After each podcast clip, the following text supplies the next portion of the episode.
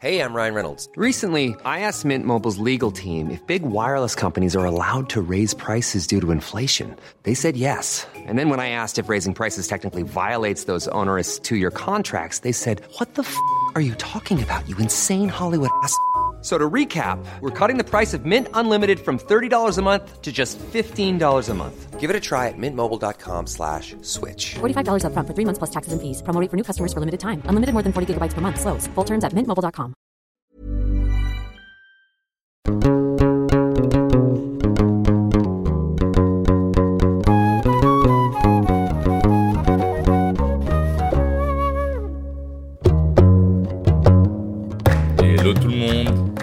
Dans ce premier épisode de la trilogie, je vais aborder le concept difficile de déterminisme social, voire sexuel, pour les populations issues de l'immigration maghrébine, proche-orientale en France.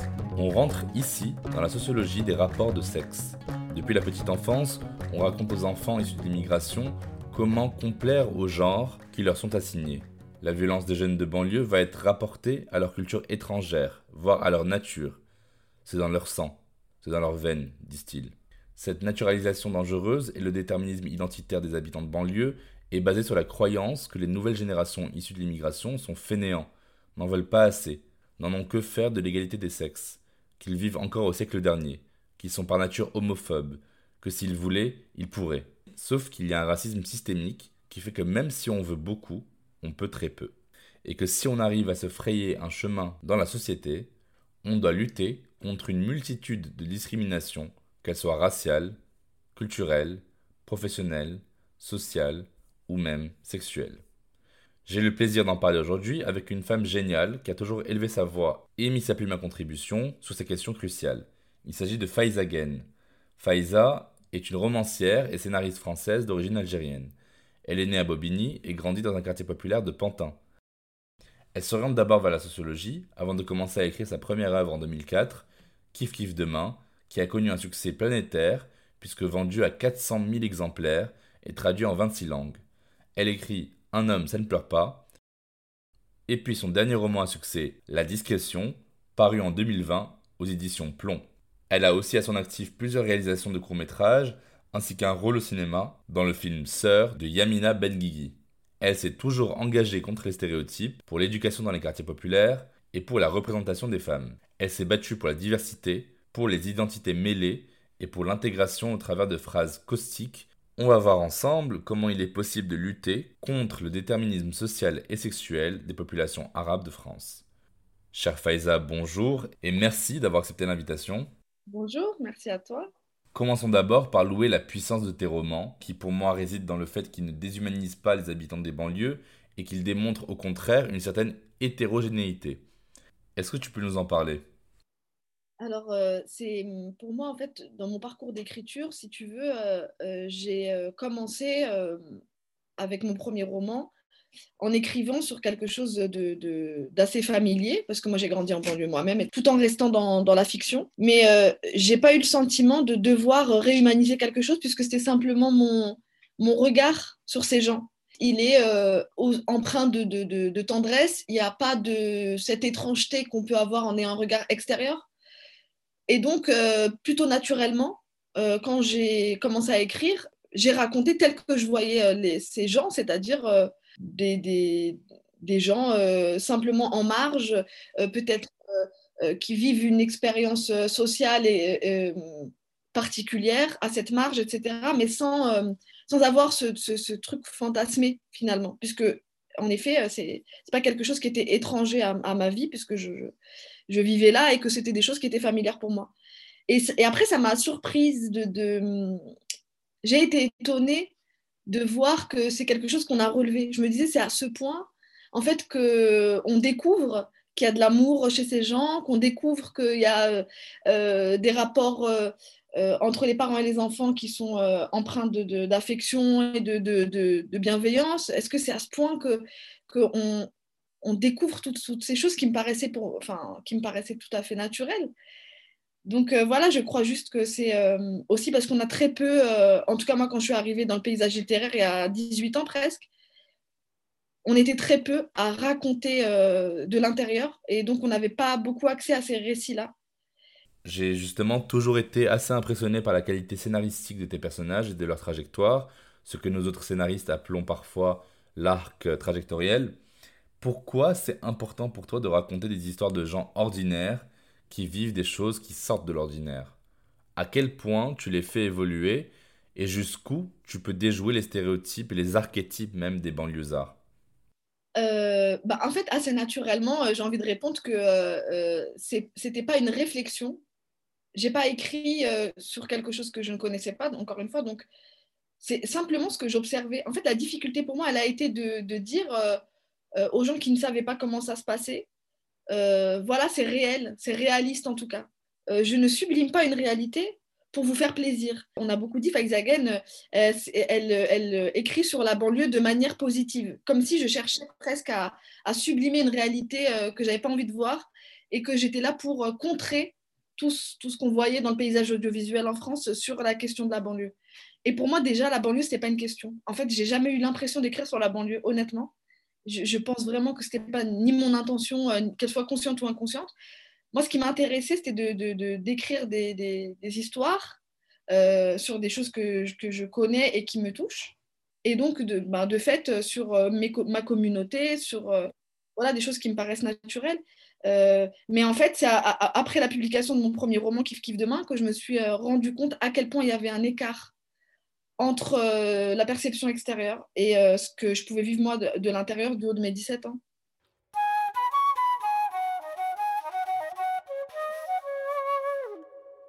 si on prend toutes les étapes de la rencontre au mariage, est-ce qu'on peut véritablement dire que c'est possible entre une femme du 16e arrondissement de Paris et un jeune homme de la cité des 4000 de faire cette rencontre justement? Est-ce qu'il y a des gens qui se disent que l'amour n'est pas fait pour eux Que certaines personnes ne sont d'office pas éligibles à la rencontre ou au mariage du fait de la race ou de la classe. En fait, moi, euh, je crois beaucoup que quand tu te construis dans la contrainte, dans une forme d'enfermement, qui soit géographique ou, euh, ou, psychologique, bien sûr, ça te conditionne, même dans tes rapports aux autres, dans tes rapports amoureux, ça te conditionne euh, sur la manière dont tu vas vivre ta sexualité, ça te conditionne sur euh, tous ces aspects intimes. Et, évidemment, ça inclut le fait de se dire, bah, je ne mérite pas je n'ai pas accès à ces choses-là, c'est pas pour moi. Tu n'as pas forcément de représentation. Euh, je parle pour moi, en tout cas personnellement, euh, on n'est pas exposé à une forme de beauté, à une forme d'amour qui se montre. Donc c'est vrai que c'est plus compliqué d'aller euh, trouver quelque chose finalement de naturel dans, dans, le fait de, de, se dire qu'on peut mériter cet amour-là, ou en tout cas. Et après, je crois aussi que le conditionnement, il est tellement fort que parfois on ne s'aperçoit même pas de ce qui est possible, de cette autre chose qui est possible. Et du coup, on a des schémas qu'on reproduit, mais comme dans n'importe quel euh, milieu social finalement.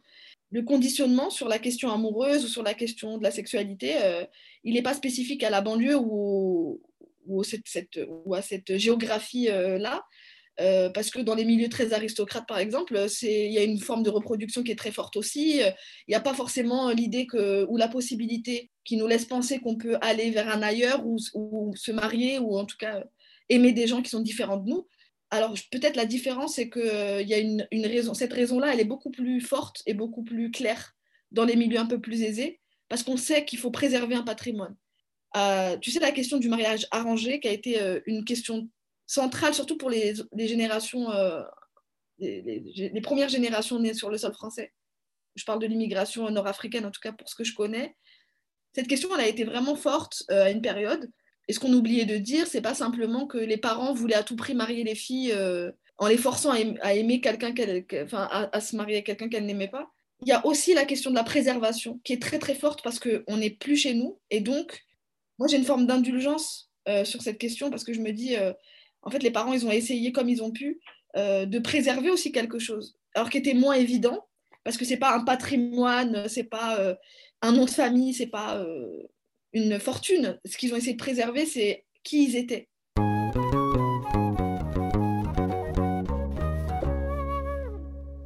Pour toi, quel est le rôle de ce déterminisme social dans les dynamiques de genre et de sexualité? Comment on peut sortir des stéréotypes affreux sur la beurette qui doit être affranchie de sa médiocrité ou de l'homme arabe violent au lit? Est-ce que l'ensauvagement de la société se vérifie encore dans la sexualité? Moi, j'ai l'impression que ces fantasmagories autour de, la femme euh, nord-africaine ou de l'homme nord-africain, euh, c'est très vieux. Ce sont des fantasmagories qui sont assez anciennes. On peut faire pas mal de liens, de ponts avec, euh, avec cette imagerie coloniale qui, qui continue, en fait, qui perdure. C'est des fantasmagories qui sont polymorphes, c'est-à-dire que à notre époque, elles se manifestent différemment. En fait, le fond, si tu veux, ça reste un peu la même chose. Il y a un, il y a quelque chose de l'ordre de chez la femme, en tout cas nord-africaine. J'ai le sentiment qu'il y a une volonté de soumettre la femme maghrébine et une forme de frustration. Et je pense notamment aux crispations autour du voile euh, qui sont assez euh, je sais pas comment expliquer, elles sont sidérantes parce que euh, on est aujourd'hui en France quand même, même quand tu parles à l'étranger de cette question du voile, c'est toujours, euh, c'est particulier à la France. Et donc cette crispation autour du voile, pour moi, elle, vient aussi du fait de ne pas avoir la possibilité de posséder ses corps. Et ça fait, euh, ça fait naître une, frustration hyper forte.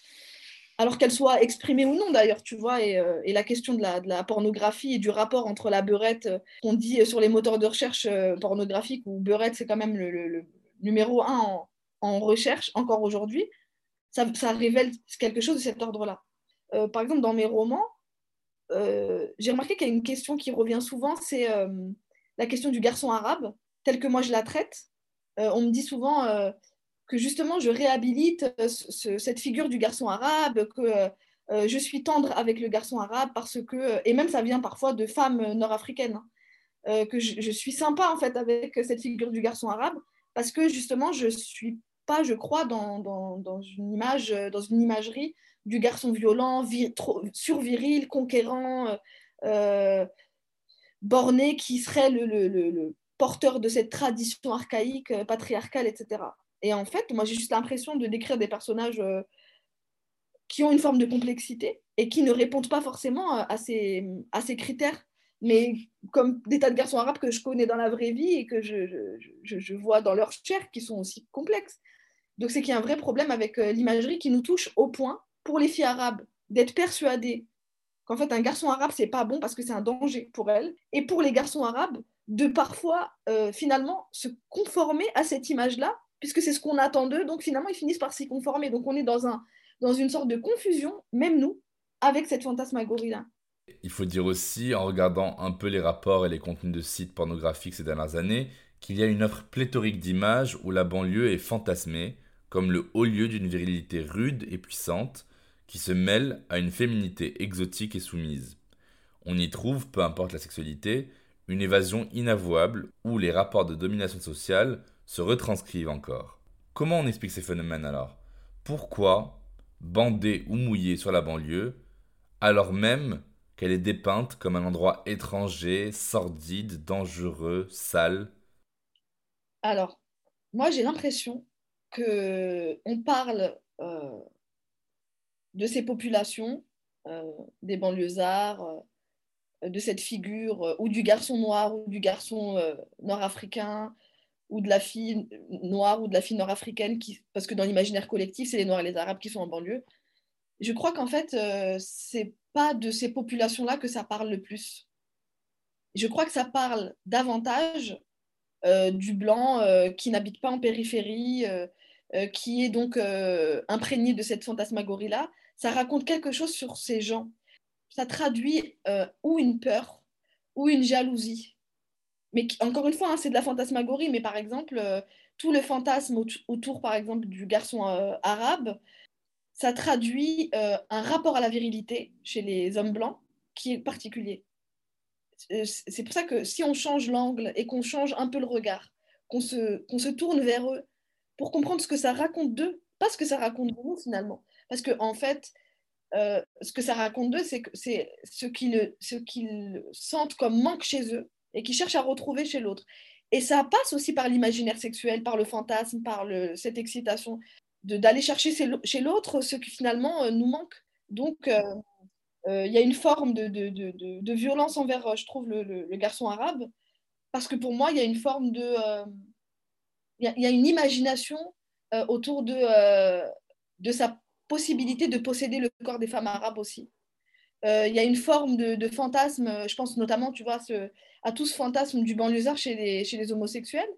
Et il y a l'idée que, comme les garçons arabes sont dans le tabou, ils auraient tous une homosexualité refoulée, que le blanc homosexuel, lui, va aller chercher, déceler, parce qu'il il a ce pouvoir-là de le libérer. Il y, a, vraiment quelque chose de cet ordre-là, je crois.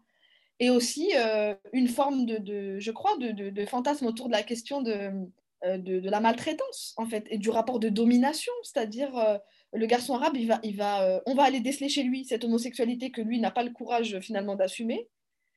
et lui, ce qu'il va faire, c'est qu'on va inverser le rapport de domination, et tout d'un coup, il y a un truc qui se crée. Donc voilà, donc j'ai le sentiment quand même que ça parle beaucoup d'eux. Euh, j'ai écouté euh, euh, récemment un, podcast que je pense beaucoup de gens ont écouté sur ce policier qui a, tu sais, découvert un groupe WhatsApp d'autres policiers qui étaient hyper violents et qui fantasmaient presque une guerre civile. Et on parlait très crûment de, de, de, la question de la race et on parlait donc des Noirs et des Arabes. Et ce qui revenait tout le temps sur le tapis, c'est la question de, pardon, je vais le dire de manière un peu triviale, ils vont niquer nos femmes ils nous prennent nos femmes. Un truc vraiment qui date. Donc cette question, elle est au centre de tout. Qu'est-ce qui fait qu'ils se sentent privés de, de, de, de cette virilité-là, qui vont plaquer sur, sur, euh, sur ces populations-là Il y a quelque chose qui, en tout cas pour moi, qui raconte davantage leur d'une forme de perte, dans une forme de menace que nous représenterions, tu vois. Et ça va jusqu'à la question sexuelle. C'est-à-dire qu'on leur prend quelque chose.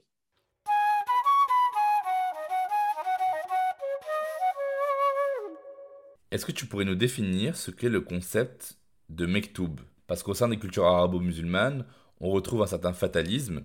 Il faut dire aussi qu'en France, il faut six générations pour qu'un descendant de famille pauvre atteigne le revenu moyen. Alors, est-ce que croire en la destinée, c'est la fin des rêves? Est-ce que l'ascenseur social est en panne? Et est-ce que vraiment, si on veut, on peut?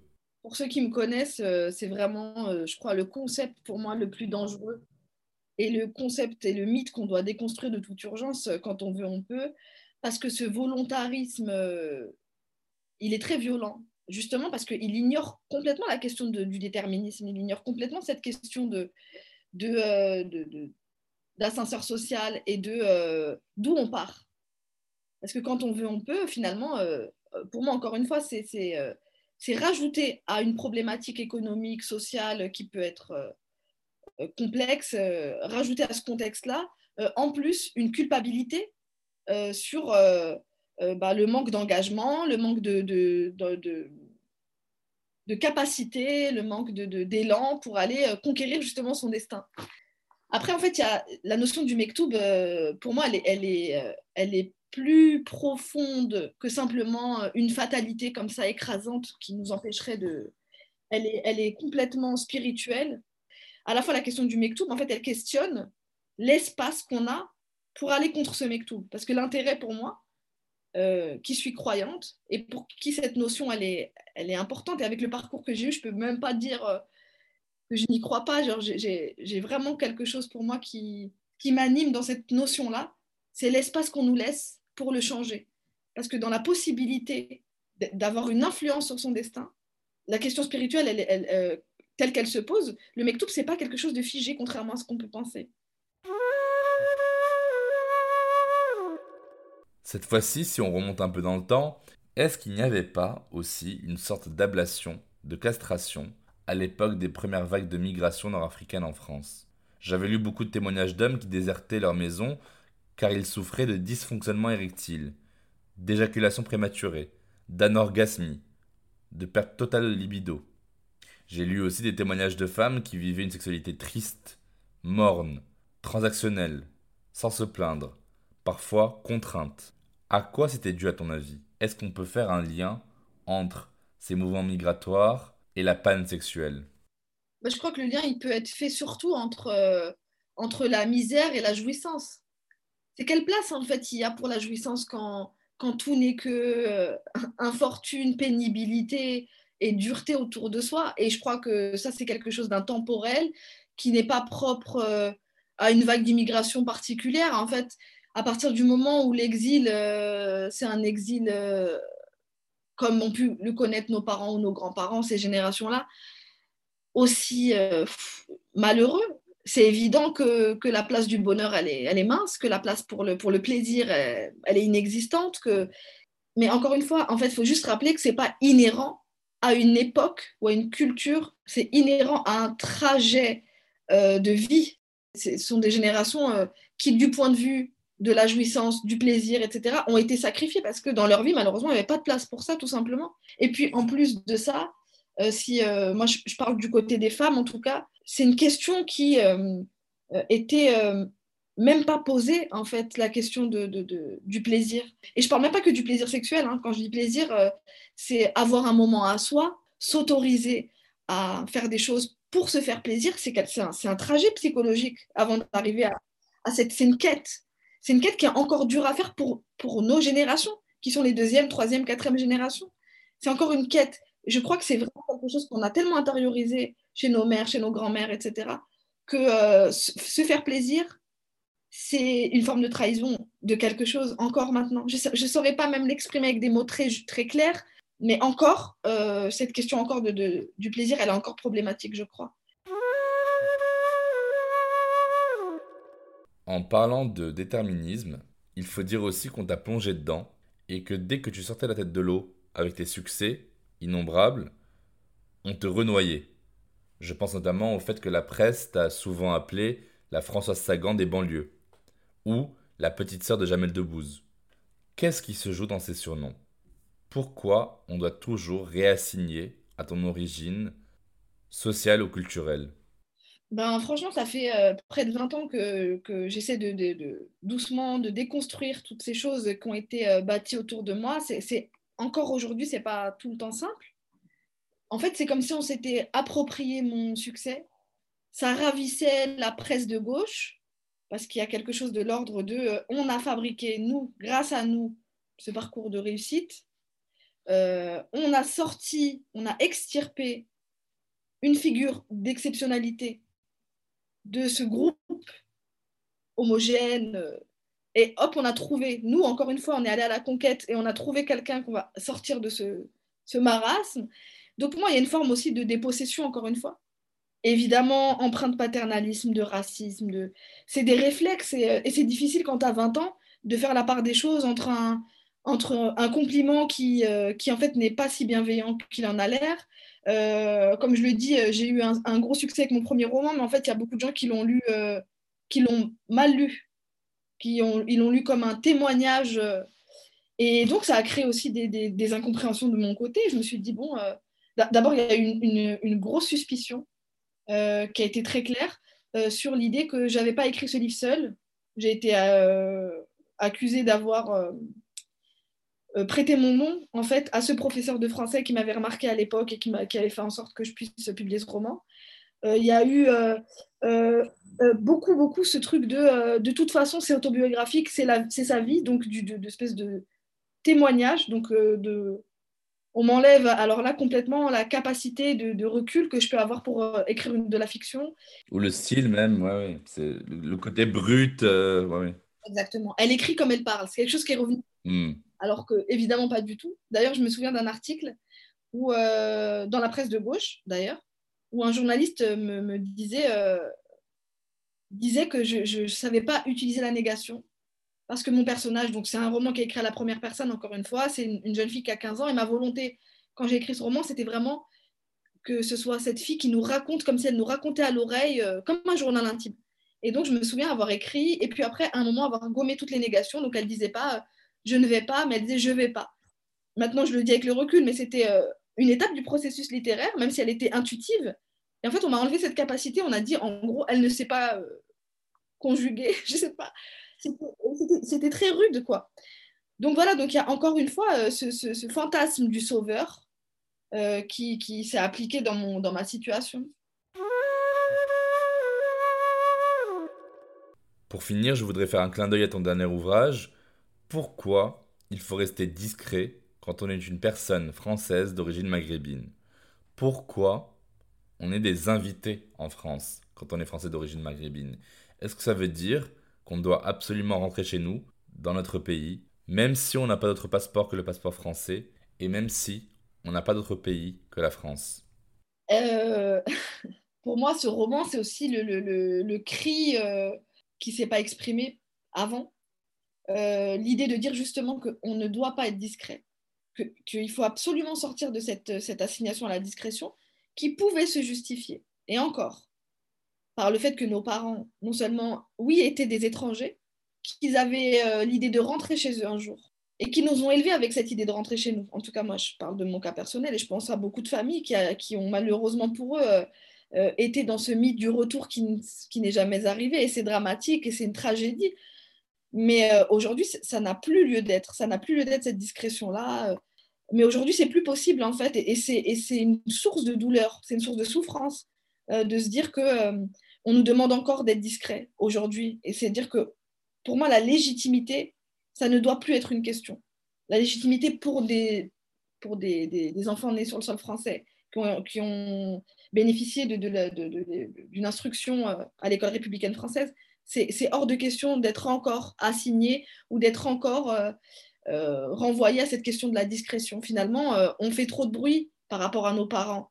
On, pense par nous-mêmes, on réfléchit par nous-mêmes, on est devenu des acteurs, des citoyens, et c'est encore compliqué. Donc pour moi, c'est vraiment ce roman-là, ça voulait aussi dire pour moi, justement, refuser cette, question de, la discrétion. Il y a un problème avec la place qu'on prend. Y a un problème avec... Est-ce que cette place, finalement, on nous l'a fait? Moi, je vais dire un truc de manière très euh, terre à terre, pas conceptuelle et tout, en fait. Tout simplement, je crois que on, ce dont on souffre le plus, c'est des incohérences qui nous écrasent. Et parmi ces incohérences, il y a l'idée de dire, vous êtes français, euh, donc, euh, presque, on nous francise parfois de manière violente avec cette, cette politique d'assimilation qu'on connaît depuis très longtemps. Donc, on doit faire nos preuves, on doit montrer pas de blanche. Et parfois, c'est violent, c'est-à-dire qu'on peut même nous, enlever ce qui nous, constitue pour qu'on soit considérés comme des citoyens français. Et même quand on fait ça, on n'est pas tout à fait des citoyens français. Donc nous, on le sent bien, cette cohérence. Et depuis qu'on est petit, il faut savoir ce qu'on veut comme modèle de société aussi. Euh, si on est dans un modèle de société assimilationniste, alors on doit considérer les citoyens euh, comme des Français à part entière. Et dire, voilà, nous, euh, l'islam, on n'en veut pas, au lieu de le dire de manière insidieuse tout le temps. Euh, on est un pays de, de, culture euh, catholique ou laïque et, et, euh, ça, ne, ça, ne nous correspond pas d'avoir des... Enlevez-nous nos, nationalités.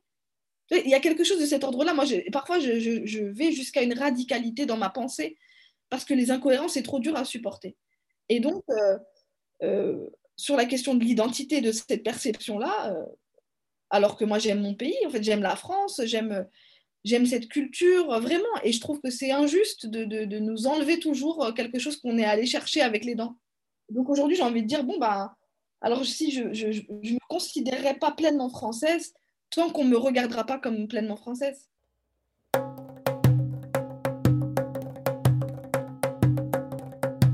Nous allons conclure, mais avant, dans chaque épisode de Jeans, on déconstruit ensemble un mythe ou un mytho qu'on m'a dit ou que j'ai souvent entendu. Un jeune homme blanc sortant d'une grande école de commerce me disait il y a une dizaine d'années à propos des mariages arrangés au sein des familles d'origine nord-africaine. Non mais forcément, son grand-père et son père ils ont fait la même chose, le fils il glande, il a payé son bac, il voit qu'il va avoir une meuf sans trop se faire chier, il va faire ses gosses tranquilles, toucher des aides, répéter l'histoire, c'est pas de sa faute hein, il a pas le choix, mais bon, on la connaît l'histoire. Hein. Qu'est-ce que tu aurais répondu à ma place? Je crois que j'aurais répondu ta mère. C'est ça que j'aurais Alors, bon, moi, je sais pas. Comme je te le dis, tu sais, c'est mon âge aussi. Hein, je commence à me faire vieille. Hein, je vais avoir 36 ans dans un mois. Donc, en fait, je commence à me dire est-ce que vraiment, parfois, euh, on a envie de dépenser de l'énergie à expliquer des choses aussi évidentes? Moi, je suis pour. Euh, je suis contre la paresse. Je me bagarre contre ça. Et en fait, il y a des gens qui sont trop paresseux intellectuellement ou qui sont trop euh, paresseux en termes d'empathie. À un moment donné, on peut rien faire pour ces gens. Venons, on se concentre sur nous, sur euh, essayer de, justement euh, aussi entre nous d'avoir des conversations qui vont nous tirer vers le haut et qui vont nous faire nous sentir euh, pleinement qui on est, au lieu de, se, fatiguer vraiment à, parler à des gens qui n'ont même pas l'intelligence ni, je veux rationnelle ni émotionnelle de comprendre qu'on n'est ni inférieur ni supérieur à eux, mais qu'on est des égaux.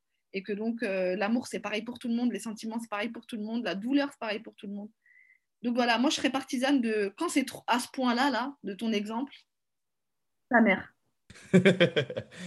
en fait, c'est euh, c'est une, c'est une réflexion euh, qui n'est pas innocente. C'est-à-dire que euh, on peut, nous, encore une fois, de notre côté, faire l'effort de déconstruire ce qui est dit, d'essayer d'analyser euh, cette parole en essayant de euh, faire la part des choses entre l'intention de la personne, euh, d'où elle se place, où elle se place pour parler.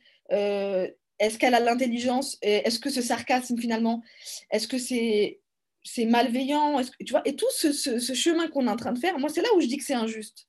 Parce qu'en fait, encore une fois, et vraiment c'est à la suite d'une longue réflexion parce que j'ai toujours fait euh, en sorte de, de- de- d'essayer de comprendre et d'aller dans, un dialogue, tu vois, pour, parce que je me disais que c'était important de déconstruire et que parfois tu es devant une occasion de déconstruire un mythe ou de déconstruire un, jugement sté- stéréotypé, que tu as envie de le faire. Parce qu'évidemment, euh, comme tu en souffres et tu es le premier à en souffrir, tu n'as pas envie que ça, se- ça se diffuse, que tu dis que ce sera une personne en moins. Mais en fait, malheureusement, vraiment, je, je crois qu'on est encore nous-mêmes en train de répéter un schéma qui doit s'arrêter, c'est-à-dire de prendre la responsabilité, nous, sur nos épaules, de quelque chose qui, est- qui, qui, qui n'est pas juste, qui est raciste, qui est, tu vois.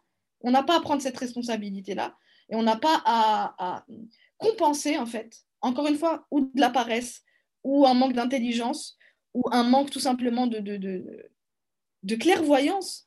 Si, cette personne, en l'occurrence, elle, a accès à des livres, à une matière, tu vois, et qu'elle a un peu de curiosité, elle va aller chercher. On peut l'inviter, si tu veux, à, à, aller comprendre, à lire, euh, à lire des sociologues, à lire. euh, on n'invente rien là dans ce qu'on est en train de se dire aujourd'hui. Il y a des gens qui ont travaillé sur cette question, il y a des gens avant nous qui ont épeiné parce que c'était des discours qui étaient beaucoup trop marginaux. Donc aujourd'hui, il y a beaucoup de matière. Aujourd'hui, on est, on, est, on, est, on est à une ère où, heureusement, les choses se disent, s'entendent et tout. Et donc, il y a de moins en moins d'excuses pour ce genre de propos-là, finalement.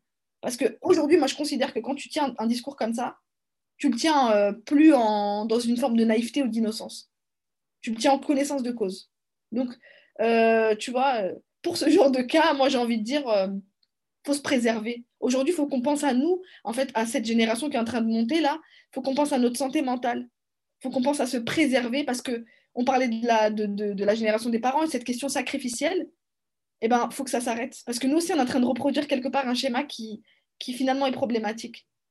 Arrêtons de prendre la responsabilité du manque d'intelligence et du manque de compassion et du manque de, de, de perspicacité de, de- des gens qui sont différents de nous. Merci beaucoup, Faizagen, d'avoir pris le temps de répondre à mes questions. Merci beaucoup. Avec grand plaisir. Merci à toi, Jamal.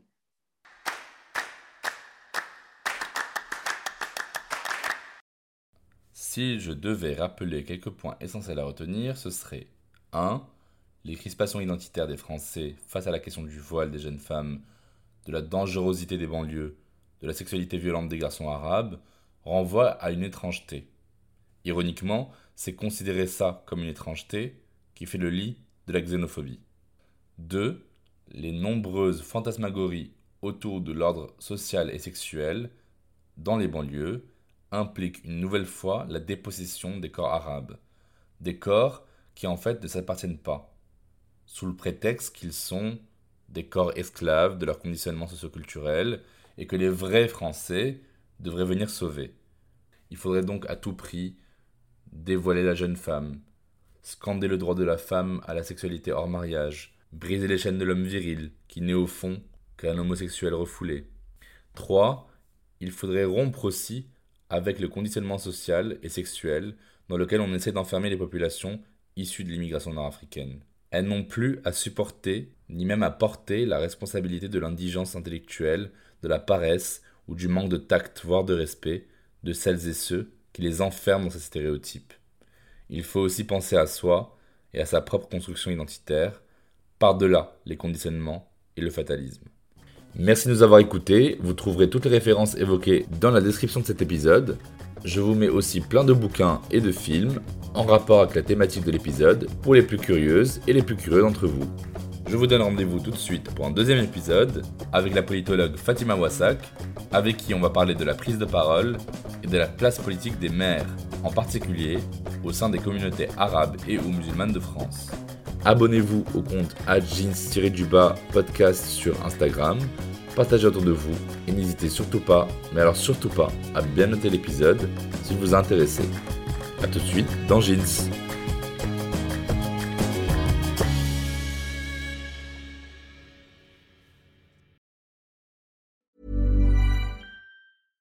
Catch yourself eating the same flavorless dinner three days in a row?